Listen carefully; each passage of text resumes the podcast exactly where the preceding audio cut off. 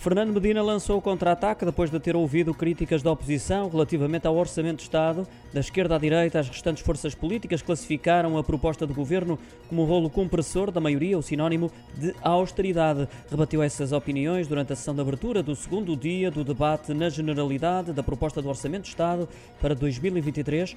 O Ministro das Finanças projetou quatro anos de aumentos, de estabilidade e compromisso, mostrando em simultâneo alguma incompreensão e até mesmo indignação com as críticas foram endereçadas pelos partidos da oposição.